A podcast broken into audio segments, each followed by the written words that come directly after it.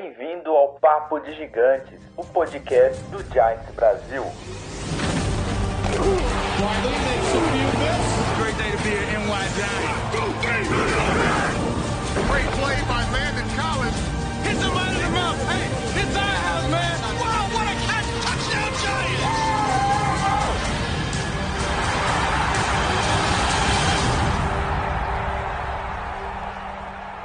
Fala galera do Giants Brasil, beleza? Mais uma terça-feira aqui, dia 30 de junho de 2020, e vamos iniciar mais um programa Papo de Gigantes aqui na Twitch TV e no YouTube. Por enquanto no YouTube, galera, lembrando que a partir do início da temporada nós estaremos exclusivamente no na Twitch TV às terças-feiras. E hoje aqui para falar um pouco de New York Giants está ah, o nosso oráculo Luiz e o Kill. E aí, Luiz, beleza, velho? E aí, pessoal, tudo bom? Tamo de volta aí. Falar mais uma vez sobre nosso querido New York Giants. É, isso mesmo. Uma Paulo E- Antunada agora, né? Pra não pra Oi? falar mais, né? Uma Paulo Antunada. Giants. New Giants! E antes da gente iniciar o programa aqui, galera, lembrando que quem é inscrito no canal do Giants na Twitch TV e nos apoia pelo, pelo, pelo canal aqui da Twitch TV, renovarem a assinatura mensalmente. Se vocês não sabem como fazer isso, por favor, acessem aqui giantsbrasil.com.br barra Prime. Lá tem todas as instruções. E também nós gostaríamos de anunciar que este é o último, obviamente, o último programa de junho e durante o mês de julho, mês 7, nós estaremos de, de férias, né, Luiz? Bom, merecidas férias. os próximos- merecidas férias, ficaremos as próximas quatro terça-feiras de férias, porém não significa que nós não teremos conteúdo aqui no, no Giants Brasil. O nosso presidente já conseguiu aí, vai passar alguns filmes do Giants Brasil às terças-feiras aqui no mesmo horário, 8 e meia da noite. E para vocês poderem dar uma acompanhada um pouco da história do, do time. Se vocês quiserem que a gente reprisa lá os quatro Super Bowls que nós ganhamos e já apresentamos aqui, manda lá no, no- ó, a mensagem pra gente no Twitter, no Instagram, no Facebook. E aí nós vamos fazendo aqui a programação conforme vocês. é, conforme vocês quiserem. E dia 4 de agosto nós voltaremos ao vivo aqui, já para comentar sobre o Giants Brasil, o New York Giants novamente, porque a nossa pré-temporada começa no dia 13 de agosto. E nós teremos os programas, dois programas antes do primeiro jogo da pré-temporada, no dia 4 e no dia 11 de agosto. E antes de falar do Giants, Luiz, só lembrando, Cam Newton tem um novo time. Essa é a notícia mais importante dessa última semana na NFL. Cam Newton vai jogar no New England Patriots. E aí? É. Cara, eu acho que era uma coisa que era meio esperada, viu? O pessoal tava assim, desde o começo, ventilava-se que existia essa possibilidade. Não achei um salário alto, acho que foi, ficou por um ano 7 milhões e meio, se não me engano, né? Ficou assim. Ficou, é- é é, o- máximo de 7,5. É o Prove Contract, né? É, É. o contrato para ele provar que ele pode ser o titular, né? A qualidade para isso ele tem. Precisa ver se ele está recuperado 100% mesmo das lesões. Ver se ele não- já não entrou na curva descendente da carreira dele, né? Acho Uhum. que não. Se ele tiver em, em condições eh, físicas ideais, vai ser interessante ver essa transformação do ataque do Patriots. E tem um detalhe, né? Uh, Tom Brady fazia qualquer um parecer um grande recebedor, né? Vamos ver se o Ken Newton consegue fazer, porque em Carolina ele não estava conseguindo, não. Ah, sim. Recebedor no- no- nos Patriots é, nunca foi o, o forte deles, né? Pra falar a verdade. É. O, me- o melhor recebedor deles, aliás, tá no, no Buccaneers, né? O, Gronkal- o, o, o Gronk. Rob Gronkowski. Então, então, cara, eu acho que essa é a maior de todas as notícias da NFL nessa semana. E, cara, com essa pandemia, com ninguém indo pra training, pro- com os governadores restringindo tudo quanto é coisa nos Estados Unidos, vai dar o que falar, pelo menos a ESPN aqui do, do, dos Estados Unidos, os caras vão ter assunto para falar, né? Se o Cam Newton é. vai conseguir performar com o tio Bill. É, e era, como você disse, era esperado que o, que o Patriots fizesse alguma movimentação por um quarterback. Eles não iam, do, é, como que chama lá o cara? Steedham, né? Eles não iam de Steedham esse ano. É... Não sei que eles quisessem cara, tancar, é... né? Exato, a não ser, puta, eu quero Sunshine, beleza, mas é como a gente fala, o tio Bill ele precisa de um quarterback que tenha minimamente uma condição de lançar uma bola decente uhum. e que possa estar saudável durante a temporada, cara. Mas olha, eu, eu, eu, eu vi alguns torcedores do Patriots, amigos, americano geral, reclamando porque agora a gente não vai mais conseguir pegar o, o Sunshine, uh, vamos ficar para os playoffs ali no wild card, vamos ser eliminados e vamos ficar no meio do draft, não vamos ganhar nada, não vamos pegar ninguém. É. Assim, eles não estão tão contentes assim não com essa notícia, mas vamos ver, né? Sim. Eu, eu, no lugar deles, também não ficaria contente, mas também assim, o Patriots, ele é. O tio Bill, é... eu não sei o que, que ele faz. É, eu já li em vários lugares que o Bill Belichick, ele tem uma. Como fala?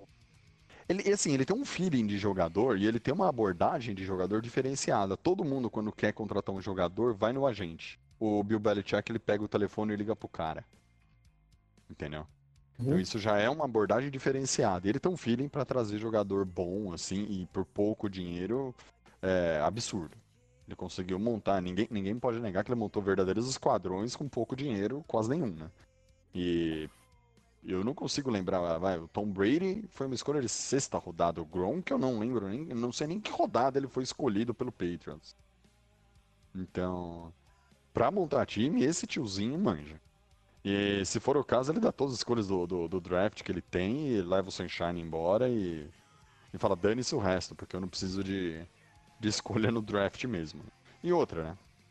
Uh, você tem muito quarterback, eu acho que hoje na NFL, sendo banco.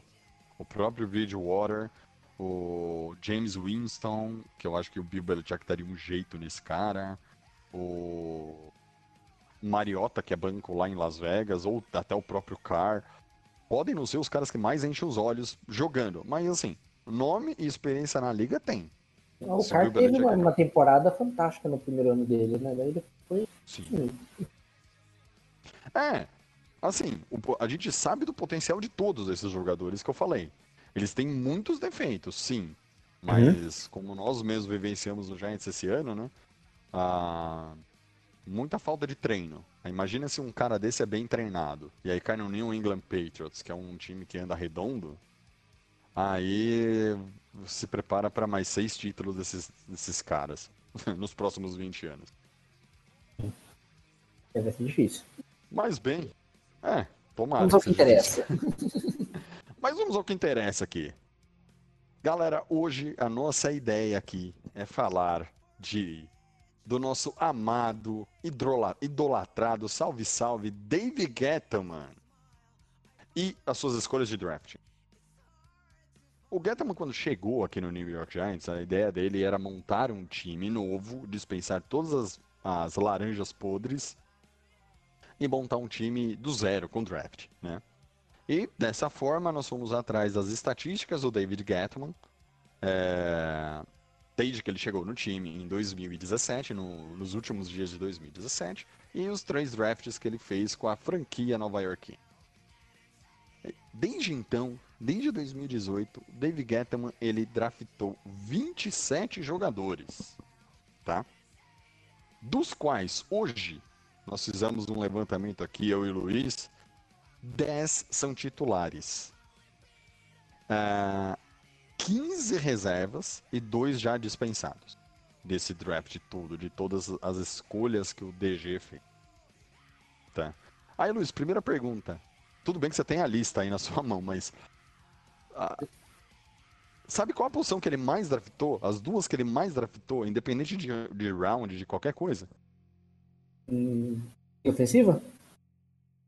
Aonde linha ofensiva? Não. Não. As duas, as duas, as duas posições mais criticadas por nós ano passado.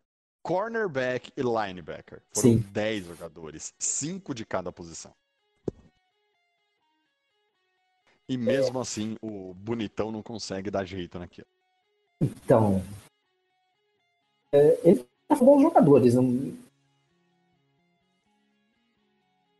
De linebackers esse ano, né? É, se você. Vamos cortar o draft de 2020, porque ninguém jogou ainda, ninguém nem treinou ainda. Sim, total. 2018 e 2019. Aí já cai um pouquinho, né? Ele tem. Olhando aqui de cara, a segunda posição que ele mais draftou foi defensive tackle. É, defensive tackle no, no, no pódio dele é o terceiro, né? Com quatro E jogadores. defensive backs ele tem já entre os dois, eh, 2018 e 2019, ele tem o Sam Bill, que foi um, um, um draft suplementar, o Baker, o Love e o Ballantyne. Quatro cornerbacks, três defensive tackles, que é o, o BJ Hill, o Dexter Lawrence e o Chris Slayton. E aí, dois defensive ends, o Lorenzo Carter e o Zimnes. Shane Zimnes. O famoso X-Men. É o próprio. Um detalhe aqui, né? uma- Tem dois QBs também na lista, né? É, tem dois QBs, um preso e o nosso menino de ouro. Exatamente. Outra coisa interessante é que ele teve 11 escolhas no top 100, né? O pessoal sempre comenta que o top 100 é onde saem é, efetivamente os melhores jogadores, dali pra frente é sorte. É- Eu acho que top 100 também é um número um pouco cabalístico. Mas ele draftou no top 100 é, 11 jogadores. Só que tem uma coisa que eu acho muito preocupante, né? Que as escolhas deles, todo, todos os anos ele escolheu é, em posições pares, né? Na primeira rodada, na segunda, na quarta e na sexta escolha, que foram Barclay, o Jones e o Thomas, né? O Barclay na segunda, o Jones na sexta e o Thomas na, na quarta do primeiro round. Então, assim, fazendo uma, um catado geral, assim, o que você gostaria de analisar primeiro? Os titulares do Gettman, os reservas do Gettman, ou já vamos matar os dois dispensados e nem falar deles? A gente já pode matar os dispensados, porque a gente não perde tempo com eles, né? É, os dispensados foram Kyle Lauleta, que hoje tá no Eagles, e o Tá preso, George? Assaf. Oi? Tá preso, não tá? Já- Não, não, tá livre, tá livre. Ele só. A, a prisão dele foi só porque ele dirigiu acima do, do limite, porque ele tava atrasado pro treino, né? Dos Giants. Beleza. É, foi ele e o George Asafadjay. O, o Asafadjay que foi uma. Foi, foi draftado ano passado, foi uma escolha de round 7, ele foi o, duze, o, o duzentésimo, trigésimo segundo, ou 232 do geral. Já foi dispensado, não tá mais com o time, e atualmente, bem, a última vez que eu vi, ele tava ainda sem time efetivamente. É, ele Ah. chegou lesionado, ficou boa parte da temporada lesionado, não teve chance e resolveram mandar embora. Não agradou efetivamente. Não agradou. Mas, assim, também o, o Lauleta também. Ano passado a gente até questionou, né, durante a pré-temporada, se ele seria o reserva ou se seria o Tunney. Muita gente, eu inclusive, achava que ele seria o terceiro quarterback do time. No final foi dispensado e ficou o. Sim. Ah, os dispensados, vamos largar pra lá. Vamos largar. Não, E não vamos interessa. falar. É, e vamos, Vamos de baixo pra trazer cima, vamos pros reservas então, bora? Vamos para os reservas. Mas antes de falar dos reservas, eu queria trazer uma coisa que eu achei interessante. Porque dos 27 jogadores que ele escolheu, 8 ele, ele escolheu nas rodadas 6 e 7. E 7 ele escolheu nas rodadas 1 e 2. Esse meio de rodada aqui dele foram 11 jogadores e a gente vai falar quem é titular e quem é reserva desse meio de tabela dele aqui. E falando dos reservas aí que você que você trouxe, que você pediu para trazer, hoje, vou até filtrar aqui a lista antes de eu começar a falar aqui. Hoje nós temos 15 jogadores reservas de todo mundo draftado aqui pelo amado amado David Guetta. Os principais nomes, eu vou trazer como principais nomes o BJ Hill, o McIntosh, o Sam Bill, o Ximenes, o Love e o Ballantyne. É, seis nomes de 15. Porque todos os outros que a gente tá colocando como reserva, galera, são os jogadores que foram escolhidos esse ano, tá? Da terceira rodada em diante, do Matt Peart em diante. Porque a gente ainda acha que hoje eles são reservas e só durante a temporada vai dar para saber se algum é aproveitável. Mas seis jogadores reservas, desses que eu citei, algum destaque, Luiz? Ah, cara, eu, eu assim. Do Valentine. Eu já falei isso ano passado várias vezes. Eu acho que faltou oportunidade para ele. Às vezes que ele entrou, achei que ele foi até melhor que o Deandre Baker. Eu estava muito perdido.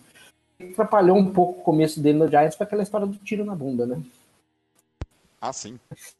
Eu acho que atrapalhou um pouco o começo. Mas a gente tem também o. o, o... Me re- me relembra os nomes aí, porque são seis nomes a gente, a gente vai esquecer, né? Porque a idade vai chegando.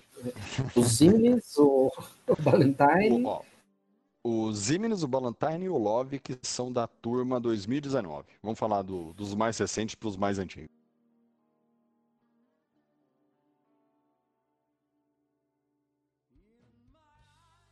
O, o Thiago caiu. Oi, você tá me ouvindo aqui? Agora eu tô ouvindo. Não tava te ouvindo. Ah, tá. Não, sem problema. Os três jogadores eu vou pegar, que são seis, na verdade, né? São três desse ano, de 2019, e três do ano de 2018. Falando dos de 19, que são o Chimines, o Love e o Ballantyne, que você já acabou de falar. É, O, o- outro destaque para mim é o, é o Zines, que é reserva, mas ele é um reserva. Na verdade, eu, eu acredito que entre ele e o Lorenzo Carter, que seria o teoricamente titular, eles estão nivelados e- num sistema de rotação. Cada hora entra um. Então, é uma posição que o titular, a titularidade é uma, é uma mera condição, mas não é o, o, o- Não é o principal. Condição não, né? é o título, é só o título, não é o principal. Acho que não tem um titular absoluto da posição. Os dois são titulares, na minha opinião. Sim. E o O Love, Love, Love foi uma surpresa, né? Porque ah, como, como cornerback a gente já imaginava que ele jogaria bem e tudo, aí naquela temporada cagada que foi a nossa, resolveram botar ele de, de safety e ele surpreendeu. Eu achei que foi bem. É, Eu até mudaria o status dele de, ao invés de ser só corner, colocaria ele de defensive back. Qualquer posição ali atrás, bota ele que ele joga. Sim. É... É, o Love, o Love realmente foi uma baita de uma surpresa pra mim. É, Eles foram. é, O, o Love, que é corner, na verdade, de, de, De origem. origem, né? E jogou como safety no passado, no lugar do Peppers. E, cara, jogou absurdamente. É, indiscutivelmente.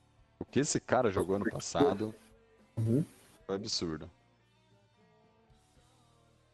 Aí em 2018, E 2018, que são os nomes de BJ Hill, RJ McIntosh e Sam Bill. Sam Bill que reserva titular, né? Ele é o, é o, o third wheel, né? Que a gente fala na terceira roda da- sim, dessa de- desses.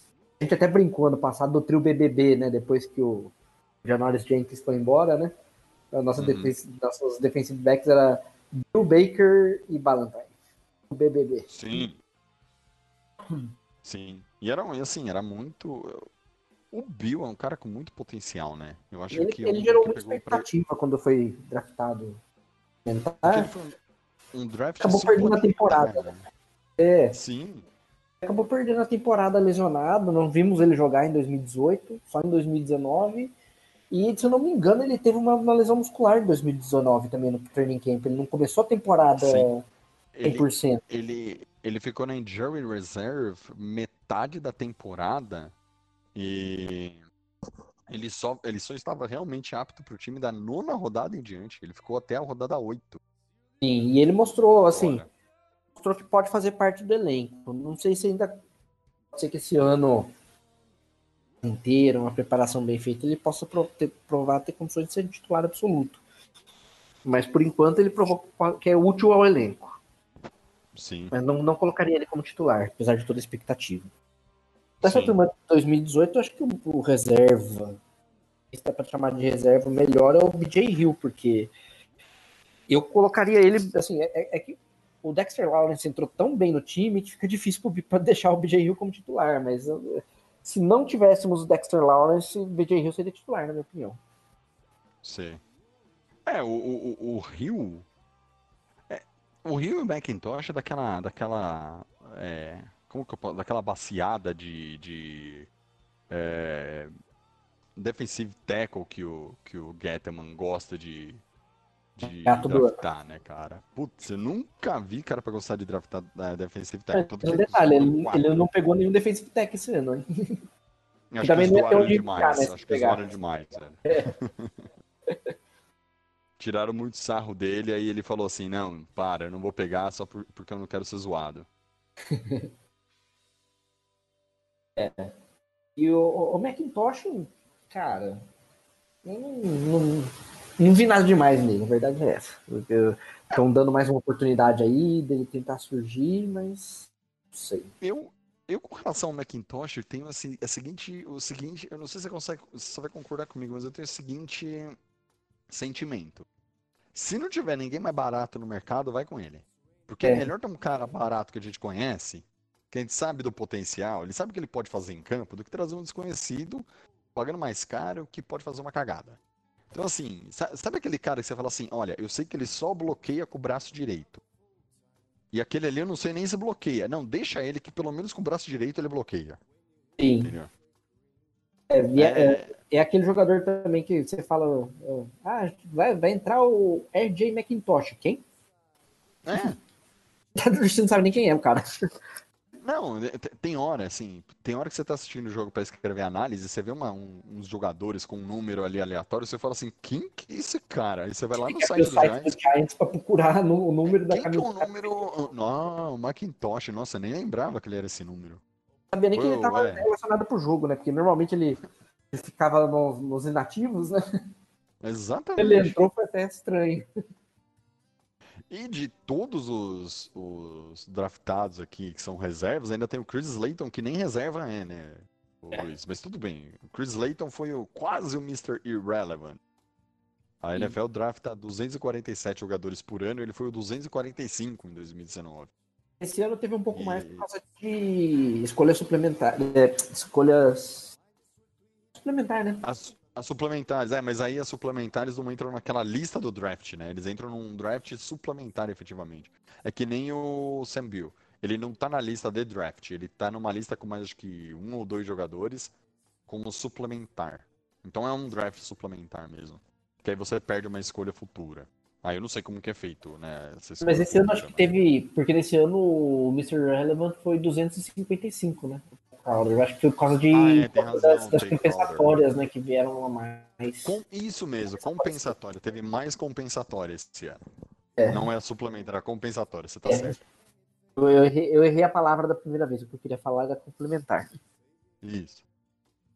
Ah, e o Chris Slayton, e tá no practice squad, né, do time. Tá desde, desde que chegou, tá no practice squad, não teve nenhuma, nenhuma oportunidade até agora, mas ele é um outro defensive tackle do time. Joga com uma camisa pesada, né? Porque ele é o 91 hoje. É, Acho que a gente camisa- pensa mais em dar 91 pra alguém. é exatamente. Virou, banalizou, né? É a 10 do futebol, né? Banalizou, coloca qualquer um com a 10. Então o Neymar joga com a 10. Ah. E falando do draft desse ano, a gente já focou bastante, né? Já falou bastante em outros programas. Foram oito jogadores. Eu vou só dar uma passada aqui bem, bem por cima, Luiz. Se você quiser comentar de algum deles em específico, que é o Matt eu- Peart. Eu tô com uma expectativa ah, dos que a gente não falou semana passada, né? Que a gente falou. Semana passada que a gente fez? Semana Semana retrasada foram, foi esse draft. Foi que nós falamos do. Thomas, do McKinney e do Pert. Nesses Aham. três, eu tenho uma expectativa muito grande no Lemieux, né? O Shane Lemieux. Eu acho que vai Shane dar um bom jogador. de Oregon. É, Ele também é um dos que também está treinando para ser center, né? Ser guarda ou center. Uma boa expectativa nesses, nesses, esse cara e também também no, apesar do, do, do Guilherme né, ter falado que talvez não seja um grande jogador, eu, eu dei- andei assistindo alguns vídeos do Carter Coughlin e eu acho que pode ser que dê bom jogador aí. É. Não sei. De Pode ser que ele surpreenda. É, de todos que falaram aqui, o Matt Peart é o que seria o que, o que é um reserva hoje, porque É. ele é da offensive line, mas é o cara mais próximo de virar um titular do time. Sim, com certeza. É, que acho que hoje o que pega muito é a gente ter o, o- dois jogadores experientes para além do Andrew Thomas, tá? Porque para mim o Andrew Thomas já é o left tackle titular. E tem mais dois jogadores brigando pela do pelo pelo pelo right tackle que hoje ainda são o Cameron Fleming e o, o nosso amado Nate Solder. Sim. Porém, Cameron mim, Fleming, se eu acho você que é um jogador. Gosto dele, me agrada. Sim, A gente fica num, num dilema aqui, porque tem aquela história, né? Você vai num veterano.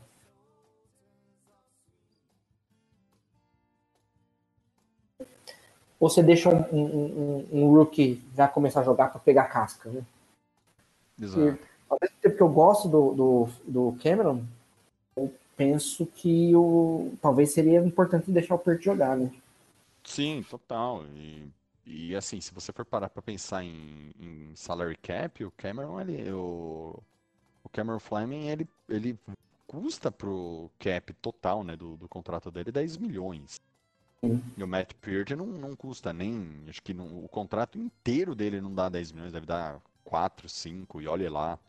Sim. Porque ele Porque já é a uma terceira rodada, rodada, né, pode ser que tenha menos. É, no, escolha 99. Acho, eu acho que chega tipo a 3 milhões e pouco, porque dá uns 700, 800 mil por ano, e são 4 anos de contrato. Quer saber o que eu acho que pode, pode acontecer? O David Guerrero vai observar a temporada. Uhum. Vamos começar com o que a gente imagina que é um time que vai ganhar alguma coisa. Vamos se surpreender. Aí, sei lá, coloca o Cameron Flame. O time não, não responde em campo. A gente não quer que aconteça, mas pode acontecer. Não responde em campo, aí ele pode começar a falar, não, então bota o Pert aí pra jogar, vamos dar bagagem pro menino, que a gente tem reconstrução ainda. Eu acho que talvez o grande o, o grande problema do Giants final da era Reese era Guerrero foi, Uhum. acho que você até falou muito isso, assumir que estava em reconstrução. O time ficava É, na pro- "Ah, não, a gente tá, trocando- tá acertando uma peça aqui, uma ali, mas aí esse ano vai ser melhor. Cara, chuta o balde logo, estamos reconstruindo. Não espera nada desse time, não, porque a gente tá montando ainda. Sim, sim, total. E o, o- o- a ideia desse papo de gigantes aqui é trazer exatamente esse ponto. Porque fala-se tanto de reconstrução, estamos a pelo menos, Luiz, essa é a, já estamos há duas temporadas em reconstrução, essa será a terceira, o terceiro ano falando assim, o Giants está em reconstrução. E a galera apostando que a gente vai ser top 5 do draft de novo. É. Entendeu? Então, é, nem começou a temporada, a gente já aposta é, top 5 do draft. Vai ganhar o quê? 3, 4 partidas de novo esse ano? E aí já começa a se discutir muito o trabalho do Gettman, na minha opinião. Porque é, eu, eu sou um grande defensor, Luiz, e eu sempre disse, de free agent. Eu acho que a gente tem muito bom jogador que a gente já conhece pontos fortes e fracos em free agent. Eu acho que a gente consegue é, montar um time com os jogadores disponíveis no mercado, ao invés de ter que apostar em um monte de rookie em categoria de base, em muita gente. É, eu gosto muito daquele filme é, do Brad Pitt, o Moneyball, né? Que ele é o que ele é o general manager de um time de beisebol e ele vai montando o time conforme fala assim, ah, beleza, esse jogador fez X pontos ano passado. Então, quem que eu posso trazer para fazer os mesmos X pontos? Ah, traz esse cara. Ah, mas se eu juntar dois, três, eu consigo fazer um ter o mesmo número de pontos? E o cara montava um time de acordo com a estatística. E eu acho que é um pouco do que falta pro, pro Gettman, tipo, parar e falar assim, beleza, os rookies são importantes. Eu não vou, eu, eu não sou maluco de falar assim, não, eu não quero. Ó, o Barkley. O Barkley simplesmente é o melhor jogador do time hoje, na minha opinião. Mas. E é um rookie, obviamente. Rookie, rookie que eu tô querendo dizer, não que ele hoje, ele não é rookie hoje. Mas ele é um rookie, ele começou no time, ele é a nossa categoria de base, né? É, sim. E... Mas, cara, 27 jogadores. Nós temos na ponta da língua titular o Barkley e o Jones. Acho que tem alguma coisa um pouco errada, né? A gente ainda vai falar dos titulares, mas é, para fechar aqui a lista, as escolhas de 2020, né? Que seriam reservas e são reservas hoje.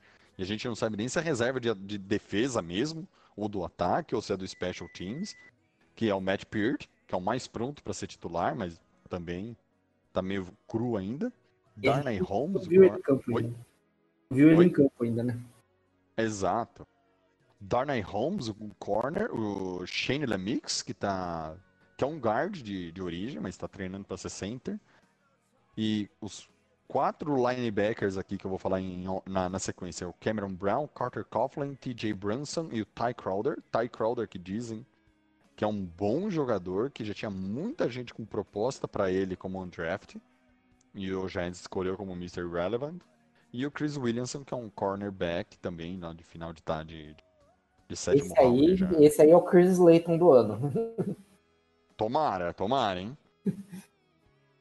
Tomara que seja aquele cara que a gente não dá nada por ele e pô, Não, chega não o. Darius Slayton, o Chris Slayton. Ah, o. Puta, não, tem razão. Eu sempre, con- eu sempre confundo É, é- é engraçado você ter dois jogadores com o mesmo nome vindo no mesmo draft, né? Mesmo sobrenome, né? Não, isso porque a gente ainda dispensou o Russell Shepard, né? Senão a gente poderia ter dois Slayton e dois Shepard no time. Não, mas o Shepard do, do Russell é diferente do Shepard do Sterling.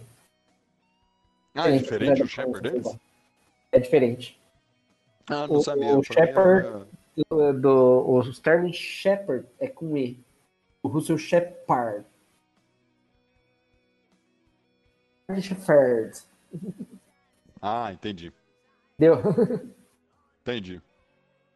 E falando dos titulares agora, né, vamos começar 2020 aqui já para tirar da reta também, porque a gente já falou bastante deles recentemente, o Andrew Thomas e o Xavier McKinney, Andrew Thomas offensive tackle de Georgia, nossa escolha 4 no geral, e o Xavier McKinney, um safety de Alabama, 36ª do geral.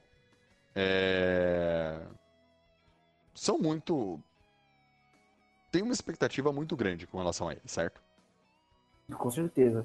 Ah, eu ainda esbarro no, no Xavier McKinney na mesma opinião do Gui, que a gente tinha talvez o. O.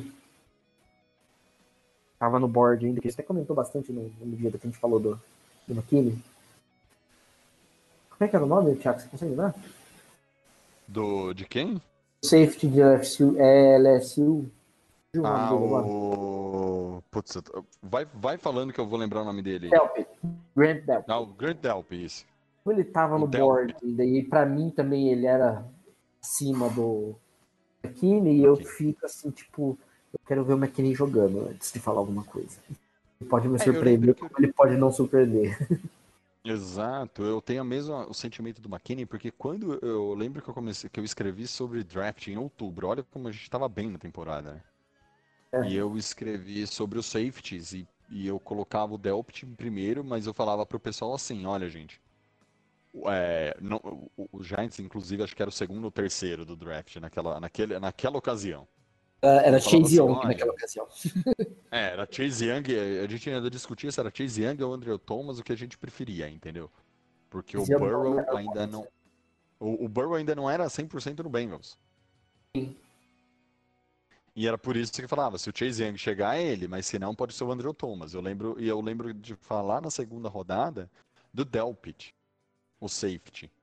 E eu ainda falava assim, mas calma, é difícil esse jogador chegar na segunda rodada. Mas se ele não chegar aí para suprir a, ausência de safety, tem o McKinney. Tá. É, é mais ou menos essa sensação. É. E aí, quando o McKinney saiu primeiro, sabendo que o Delpit tava, tava disponível, eu falei, hum. É, e agora? Entendeu? Eu, né? Qual vai ser? É.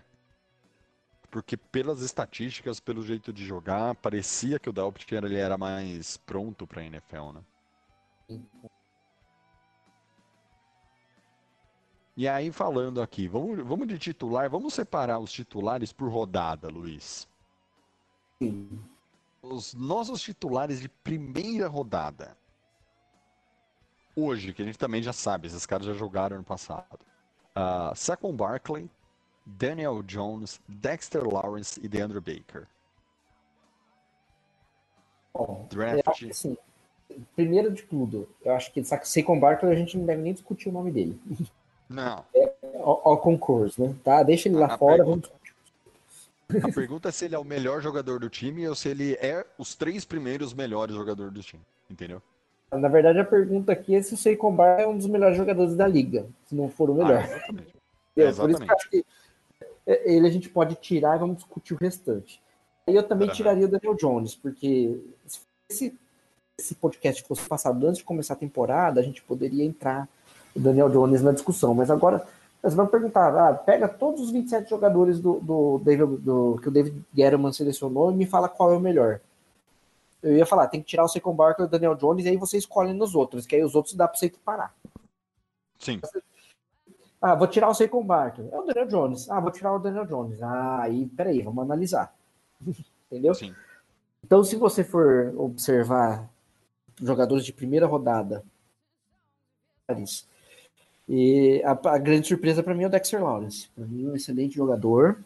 Uh, muita gente torceu o nariz quando a gente selecionou ele na 17, porque ninguém queria defensive tackle, porque estava todo mundo satisfeito com o BJ Hill, como eu também estava. Mas olha, Dexter Lawrence para mim foi a grande surpresa. É, e sem contar que é, é, é, Cara, a gente tem o Leonard Williams no time, e aí, pra mim, é, com esses dois nomes que você citou, BJ Hill e Dexter Lawrence. Cara, eu não consigo olhar pro Leonard Williams e ainda achar uma utilidade pra ele, cara.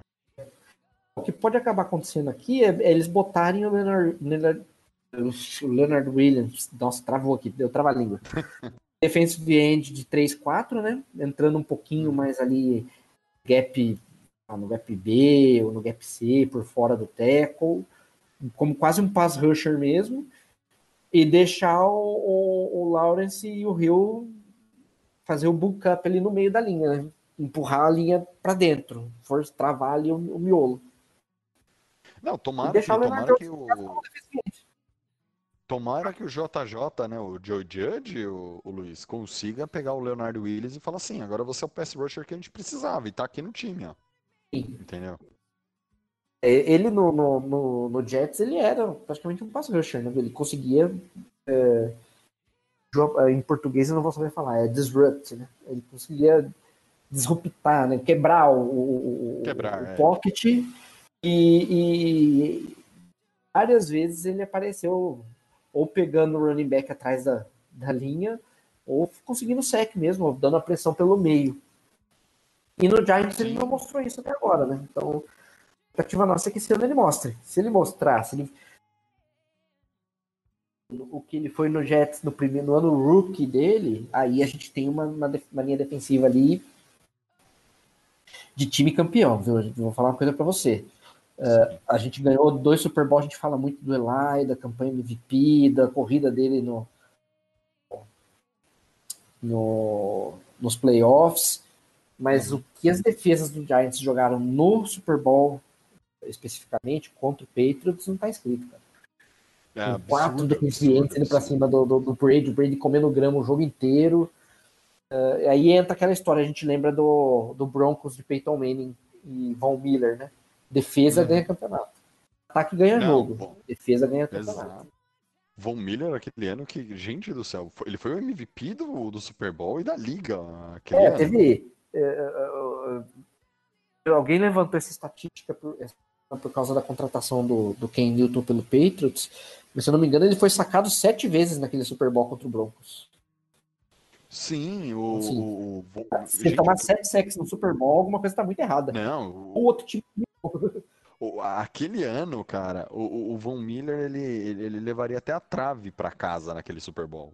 Tipo, É. ele ia levar quem tivesse na frente dele. O Von Miller, pra mim, assim, é um dos melhores da liga também. Eu, eu sou fã do jogador dentro e fora de campo do Von Miller. Ele tem. né, ele tem umas ações sociais, assim, no, no todo, no geral, espetaculares. O Von Miller, pra mim, é uma- um ser humano igual o Eli, cara, fora de série. Pra quem não sabe, né, o que eu tô dizendo, o Von Miller, ele, todo ano, ele faz uma. Antes do ano letivo nos Estados Unidos, ele faz uma, um multirão é, ocular. Então, ele, ele faz uma. Ele contrata médicos, tudo, para fazer exame de vista nos alunos lá do condado onde ele mora, mais de 5 mil crianças todo ano, para saber quem precisa de óculos, porque ele usa óculos e ele falava assim que o, ele tinha muito problema de aprendizado porque ele não enxergava direito.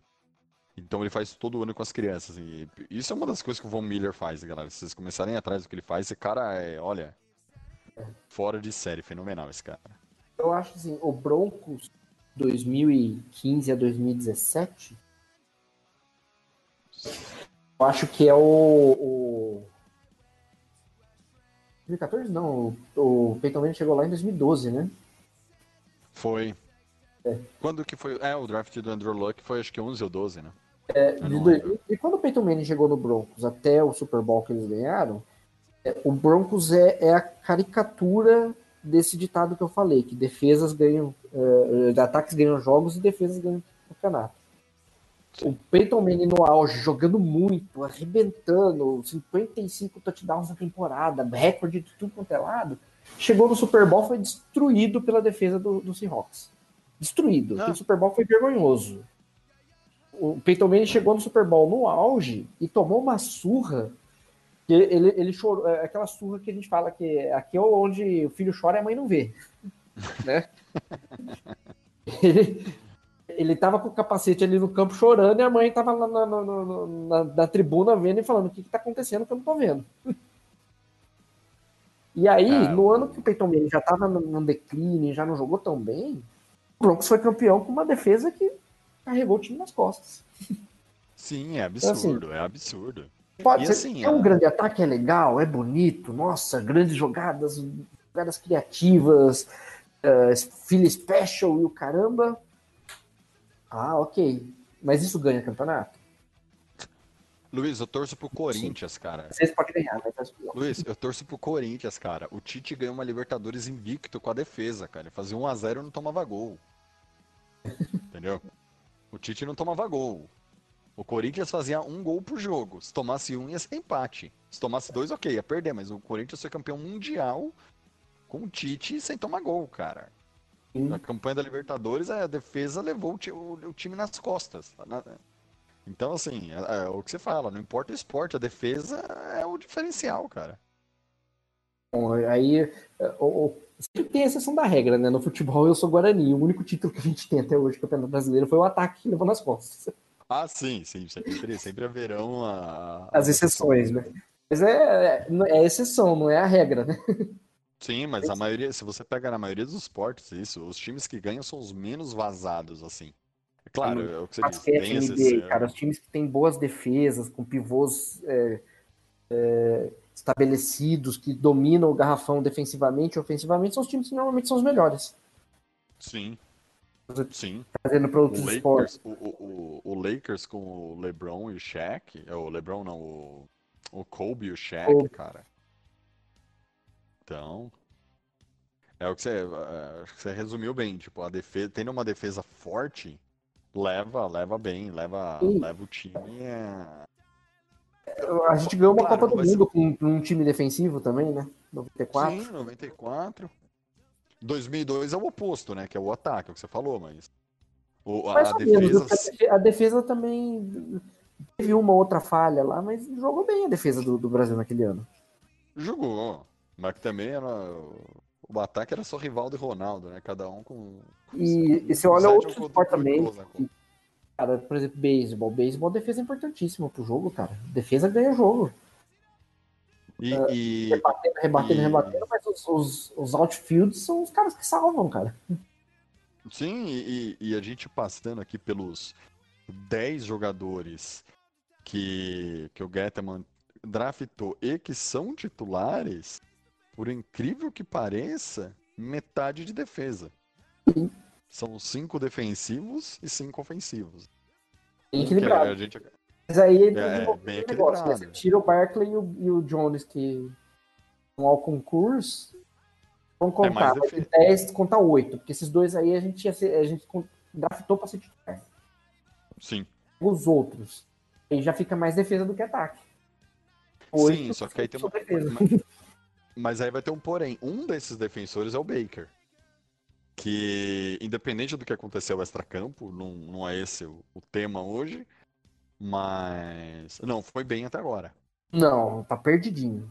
Aí eu não sei até que ponto é treino, é treinador, é instrução e é qualidade do jogador e a inteligência do jogador. Uh, eu, depois dessa confusão que ele teve extra-campo, que agora parece que surgiu uma testemunha falando que ele nunca pegou uma arma na mão, não sei o quê, eu começo a questionar a inteligência desse cara.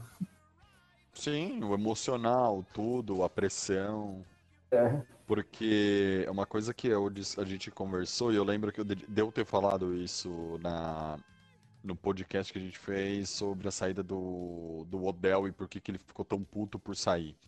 Porque você jogar em Nova York é uma coisa, você jogar em Cleveland é outra coisa. E eu não tô nem querendo questionar se o, se o Giants é maior ou não que o, que o Browns, tá? Eu, obviamente é. Na história, no todo.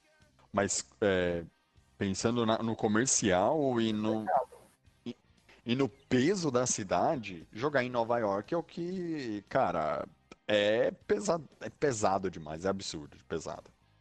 É, e é mais difícil também, porque é, você espirrou, a empresa Sim. já botou você com coronavírus, com H1N1, H1N1 com influenza.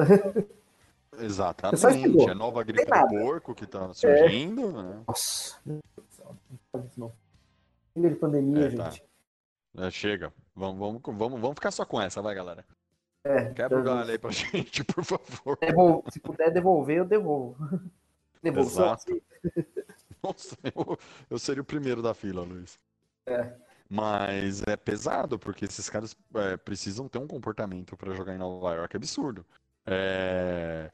Eu não me surpreenderia se o Baker saísse de, dos Giants, obviamente não fosse pro Jets, né, porque continua em Nova York, mas saísse dos Giants e fosse para uma cidade com menos mídia do que Nova York e ele destruísse, entendeu?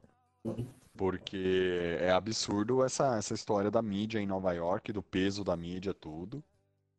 E seguindo aqui em frente, Luiz, saindo do primeiro round, né, falando agora das escolhas do segundo round, nós temos apenas um, o Will Hernandes. Para absoluto. Uma grata surpresa.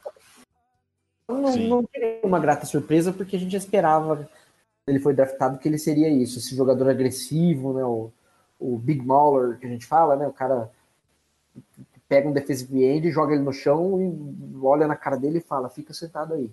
Né? Não levanta, Exato. não. Aquele cara é, é, eu vou dizer isso? Parecer sujo, idoso em campo, entre aspas. Ele gosta de bater, ele gosta de ser agressivo, ele gosta de arrebentar o cara e botar ele no chão. E ele sente prazer de, botar, de ter um pancake no defensive tackle, no defensive end. Ah, você tá aí no chão. Ah, olha aqui eu em pé e você aí no chão. Bem a pegada. E eu não sei se você lembra, teve um jogo ano passado, cara, ele foi peitar a linha defensiva, não lembro agora, não lembro de que time. Mas ele foi peitar quatro marmanjos. O, o Hernandes já é grande, ele foi peitar quatro caras do tamanho dele porque os caras começaram a tirar sarro do Daniel Jones. Ele foi para cima dos caras de um jeito que ele teve que, que teve que a, a turma do deixa disso chegar ali para separar o Will Hernandes. Porque a galera foi e fez o saque no, no, no Daniel Jones. É, e aí Obviamente que ninguém foi lá aloprar o Nate Solder, né? Foram lá aloprar o Daniel Jones. Mas o Hernandes chegou comendo a. Como o pessoal fala, né? Comendo a mente do, do, do, dos defensive tackle do outro time, dos defensive end do outro time, que, cara, fala assim, meu, esse cara tem que, tem que pelo menos ganhar um quadro bem legal na entrada ali do, do centro de treinamento dos Giants, porque olha, além de tudo, é um cara de time espetacular, velho. Sim. Com certeza. E, e aqui, juntando os últimos três jogadores aqui dessa lista de 10, é... e por... curiosamente, dois que são fora do top 100 tá, da, da NFL. O primeiro é o Lorenzo Carter, ele é um top 100 da, das escolhas, defensive end de Geórgia, foi de round 3. E os outros dois são um linebacker, que é o Ryan Connolly, linebacker de Wisconsin, veio na, no round 5 aqui para Nova York, e o Darius Slayton, que é um wide receiver de Auburn. Esse, cara, espetacular. É, round 5 também, fora do top 100. O que você tem a dizer desses três caras? Para mim, só deixa eu te atrapalhar. Darius Slayton, para mim, desses todos que eu falei, tirando os ó concurso, Darius Slayton é o mais espetacular para mim. É, ele trouxe uma dinâmica para o ataque interessante, né? Ele deu uma profundidade. É, é, se você for analisar profundo, você vê que as rotas deles, pode ser que esse ano mude, mas ainda são rotas simples, né? Não são muito polidas, mas ele ganha. Ele ganha o, o, os combates, isso é o que importa. É rota gol, é rota fly, é rota post, uma corner, mas ele tá sempre, ele sempre toma frente e, é engraçado, se você vê os touchdowns que ele marcou ano passado, acho que a maioria deles foi bola que o Daniel Jones jogou na frente e ele esticou o braço assim para frente na corrida e pegou. Não tem nenhuma bola que ele precisou virar o corpo ou pegar com, com o defensor nas costas dele, puxando ele pro chão. É tudo bola que ele pegou na frente. Por quê? Porque ele ganha o cara na corrida, o Daniel Jones só tem que jogar na frente, ó. Joga na frente aí, você se vira para pegar. Sim, então, assim, e, e, e é interessante e é interessante isso que você falou, deixa eu te cortar, porque isso aconteceu desde a pré-temporada no passado. Sim. Essa ligação dos dois começou. E fora a química, né? Química é tudo entre o, o quarterback e o recebedor. Vide Elaine e Vitor Cruz, né? Quem era Vitor Cruz até aparecer Elaine? Quem era ele na fila do pão, né? Exatamente. É, talvez, assim, nos últimos 10 anos, um dos melhores wide receivers que a gente teve no time, eu não diria o melhor por causa de Odell Beckham. Mas... Sim. Olha. Mas, decis, mas decisivamente, decisivamente, o Vitor Cruz, para mim, é melhor que o Odell, cara. Sim, com certeza. Sem dúvida. O Vitor Cruz tem um anel, né? Exato. Não, e outra, o, o, o Odell gosta de firula. O é. Vitor Cruz, ele sempre foi, é, como fala, objetivo. Capatoso, né? É. O, o, o Vitor Cruz tinha a salsa dele, a dancinha, depois do touchdown, entendeu? O Odell, ele chutava o golzinho, é, reclamava na mídia, fazia um monte Java de... no poste. Exatamente, fazia um monte de coisa que, velho, não Ficava o capacete né? dentro do campo. Cara, isso é regra é. básica joga full pads, você não tira o capacete dentro do campo. É falta. A não ser que o jogo esteja parado é, por uma lesão, alguma coisa, mas mesmo assim você olha, cara, você não tira o capacete dentro do campo, a não ser que você precise limpar uma viseira, deu algum problema, você mostra pro árbitro, olha, ó, tô, tô, tô, arrumando aqui. Não é falta, Sim. cara. Você pode tirar o capacete no meio da jogada. Não... E assim, ele tinha acabado de entrar na zona, acabou a jogada, mas. Não, não tira capacete, cara. É uma regra básica do PEDs. Cara, o Odell, toda, bola, toda bola que ele ia receber, eu tinha, vinha na minha cabeça aquela música como uma deusa, sabe? Cara, eu não sei é. porquê. Eu não sei porquê. O Odell ia pegar a bola pra agora, mim essa música. Cara. Eu aqui com a música. Como uma deusa você me mantém. E os outros dois nomes, né, Luiz? O Ryan Connolly e o Lorenzo Carter. Dois Cara, eu, eu vou falar primeiro do Lorenzo Carter porque ele jogou mais, obviamente. Né? Uhum. O Lorenzo Carter foi o que eu falei, quando, eu falei dele também quando eu falei do, do Zimmes. Eu acredito que ele é um jogador com potencial, mas ele tá no mesmo nível do Zimmes. Então eles são. É, os dois formam um titular, entendeu? Você precisa de dois para ter um, assim dizer. Sim.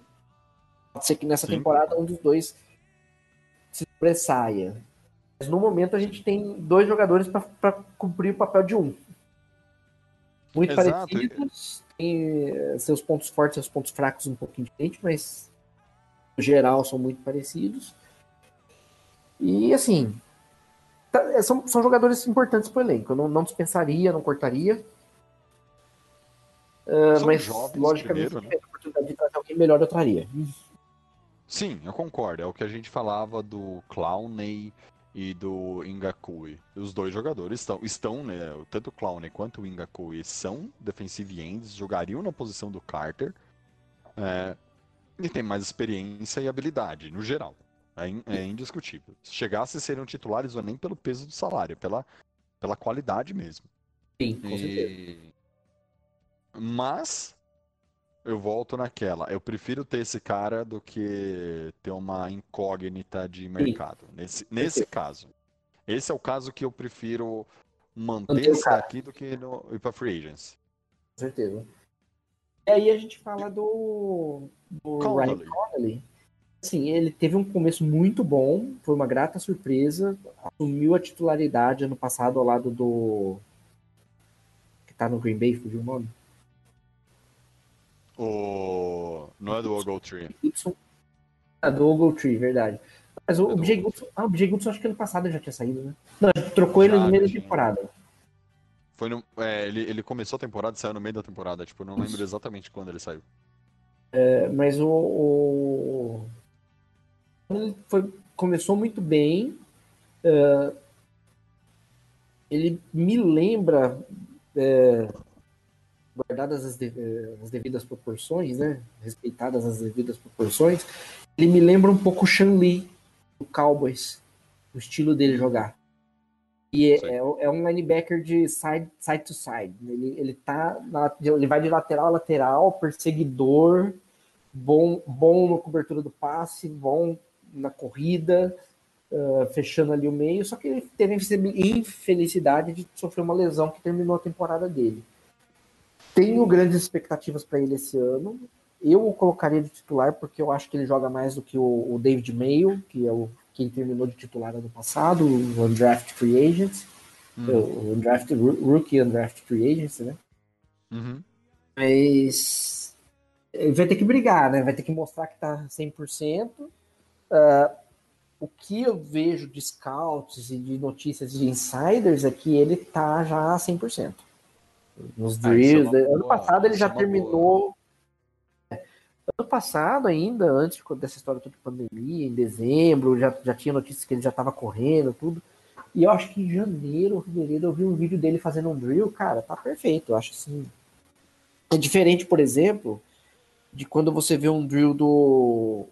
do, do que a gente até comentou no, no pré-draft, do Tua Tago. Tago Bailoa. Sua louca lá. a falar o nome dele, hein? Tago É. Tago Vai louca. E ele tava fazendo os drills, você percebia que ele não tava girando o quadril para fazer os passes. Sim. Lembra que chegou a comentar disso? Você vê que Sim, ele ainda tá inseguro da lesão, da cirurgia que ele precisou fazer no quadril. Você não Até vê esse tipo que... no, no, no vídeo que eu vi do, do, do Connelly. Até se depois eu acho para mandar para vocês aqui no, no, no PV. Mas, É, é, é, eu acho que ele é, é, tem grandes chances de ser o titular de novo esse ano. Sim. Eu realmente, eu realmente a o Connelly realmente ele, ele começou bem. O Maio ele terminou bem porque o que eu acho que acontece no final da temporada é a galera já sabe que foi tudo pro saco, então eles começam a ir pra cima pra tentar cavar a vaga no time no ano que vem, no ano seguinte, na verdade. Então, aí você vê um David Mayo, Maio, né, o- indo pra cima, jogando muito. É, foi como aconteceu com, com o Ogletree em 2018 para 2019. 2018 o Ogletree ele terminou voando. E se o Ogletree de 2018 tivesse jogado 2019 o ano inteiro, cara, a gente teria um a gente não teria aquele buraco no meio-campo, igual que a gente tem. Sim. É o distanciamento social que, que existe na, na- ali na, na linha de linebackers do Giants. Sim, Por com certeza. E- Muitos mas- anos. e- e- exatamente, o culpado disso tudo é, chama-se Alec Ogletree. Porque ele terminou 2019 voando, ou 2018 voando, ele começou os dois, três primeiros jogos de 19 espetacularmente bem. Cara, e a gente repente pensou, não temos problemas. Exato, de repente parece que o cara desaprendeu. A gente teve Desaprendeu outros anos. eh, eh, a gente teve, o, apesar de ser um veterano que a gente trouxe do Carolina, com o Reese ainda, o John Beason. Quando ele chegou no time, a gente estava no 6 na temporada, de repente o time começou a ganhar. A gente falou, olha, ó, arrumamos um problema ali no meio dos linebackers. Aí no ano seguinte, draft, não pegamos eh, middle linebacker, John Beason foi pro saco. Mas também aí a... às vezes é uma fatalidade. né? Não sei. Vi de, vi de alguns exemplos que saíram do Giants e foram pros playoffs. Um deles o Eli Apple, né? Que foi pros playoffs. Titular do. Não, A Apple tá Saints. jogando no Saints a mesma porcaria que ele jogava no Giants. Não se engane, não. Amigos meus torcedores do Saints não acham tão bom assim a Apple. É que, é que sabe Gostaram que mais do acontecendo? mas, sabe o que acaba acontecendo com o Eli Apple? Pra mim, eu só vejo os melhores momentos do, do, no Saints. Nos Giants eu vi o jogo, entendeu? Sim. Esse é o ponto. Se eu pegar os melhores momentos do, do DeAndre Baker, eu vendo ele pra qualquer time, cara. É os highlights. Exatamente. O esse é o DVD. Vou mandar o DVD dos meus gols. É exatamente. Só que não vê as das- só que não manda o DVD das caneladas do cara. né? Eu acho que Exatamente. Eu acho que o Eli Apple é isso pra mim. Eu vejo o jogo dele, eu vejo assim, né? Tipo, não, mas olha esse passe desviado do Eli Apple, né? Aí, só que assim, foi um lance do Eli Apple no jogo. Aí depois todos os outros lances ele fez alguma besteira. E por aí. Mas bem, Luizão. Falamos aqui uma hora aqui de todo, todas as escolhas do David Gettleman, das 27 escolhas dele. No geral, qual que é a sua nota pro David Gettleman draftando o jogador? Eu daria um mais pra ele. Quanto? E mais.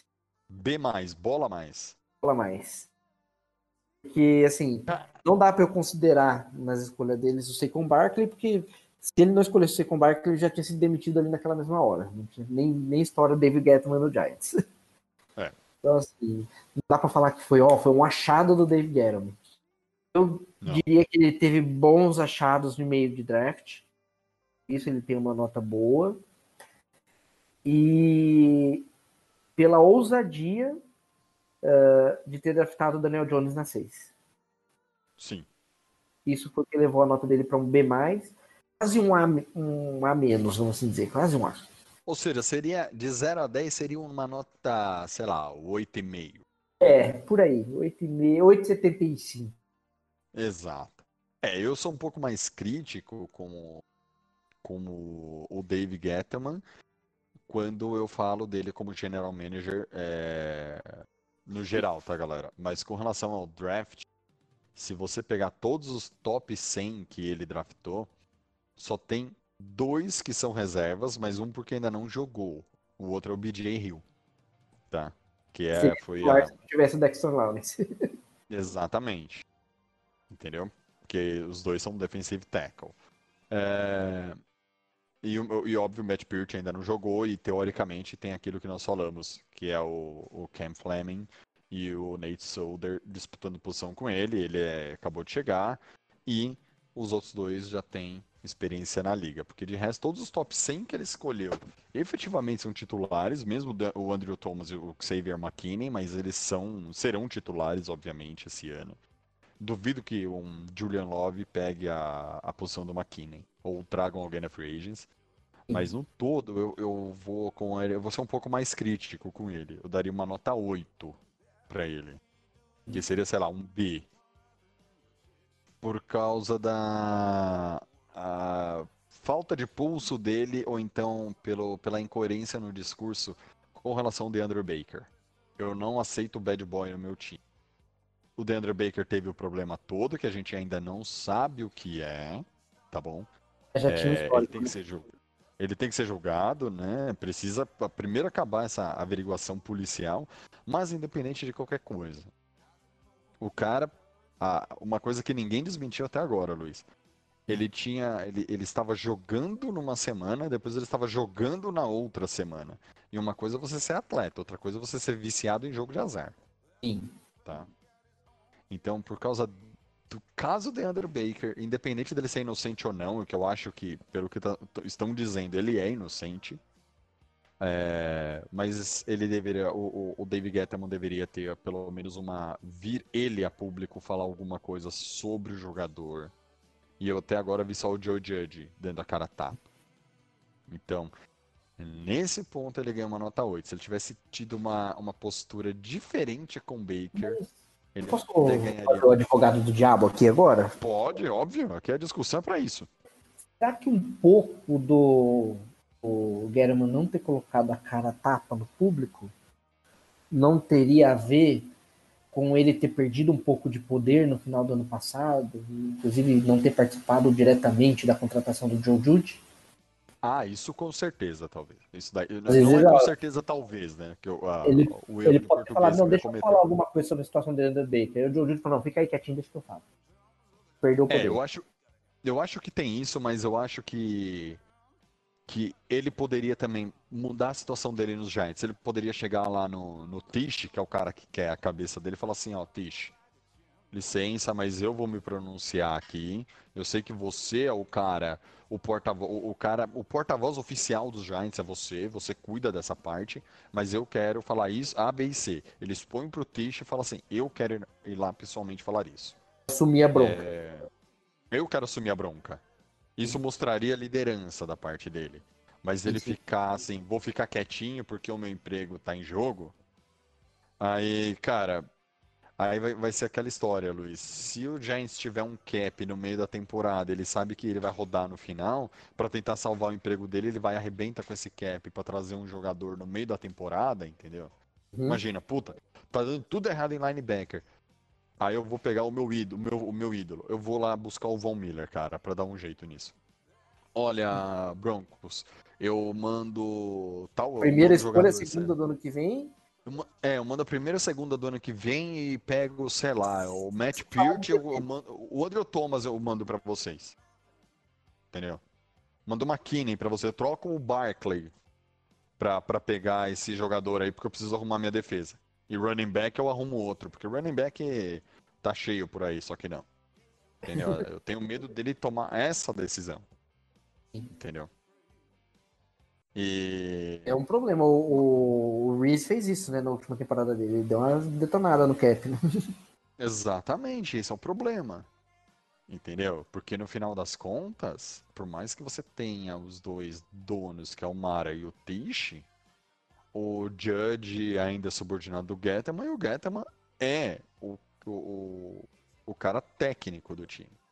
É o técnico, é o cara que fala assim, contrata A, B, contrata aquele da comissão técnica, contrata aquele dali.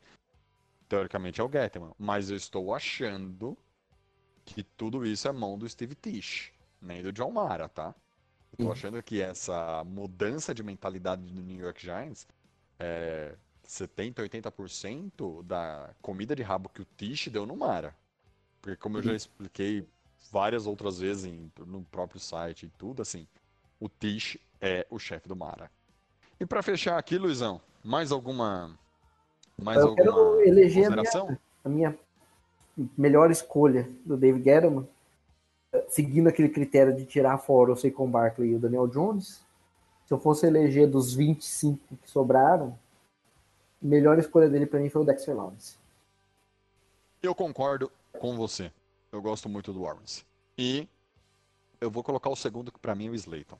Certeza. Aí não é, é- não tem nem o que discutir. E o terceiro é o Will Hernandes. Pronto. Estamos no top 3. É. O top 3, acho que o top 3 a gente tá bem, bem servido aí. Concordo com você. Então é isso, galera. Agradecer aqui o Luizão, o nosso oráculo aqui, por, por, por mais esse papo de gigantes aqui, o programa aqui na Twitch TV. Luiz, muito obrigado aí pela participação, cara. Valeu, galera. Valeu, Thiago. Muito bacana. Foi muito legal esse papo nosso hoje. E agora, Luizão, lembrando que teremos um mês inteiro de férias, o mês de julho inteiro de férias, galera. Nós retornaremos ao vivo com programas inéditos dia 4 de agosto, às 8h30 da noite, como de praxe aqui na Twitch TV, com a, simultâneo com o YouTube.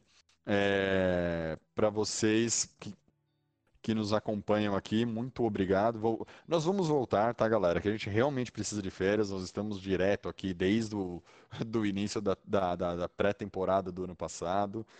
E lembrando, antes de, de finalizar esse programa, que quem faz a inscrição aqui no canal da Twitch TV, que nos apoia, é, renovem a assinatura, tá? Porque não é automático na Twitch TV, você tem que fazer isso manualmente todo mês.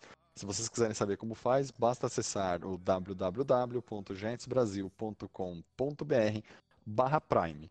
Lá o nosso presida, o Renatão, deixou todas as instruções de como fazer o apoio aqui da Twitch TV. E é isso aí. Até dia 4 de agosto. Mas, lembrando, nós teremos é, programas especiais durante as terças de julho e sempre com reprise às quintas-feiras exclusivamente no YouTube. Galera, muito obrigado. Meu nome é Thiago Tamarosa. Até 4 de agosto. Abração. Até mais. Every day for us something new.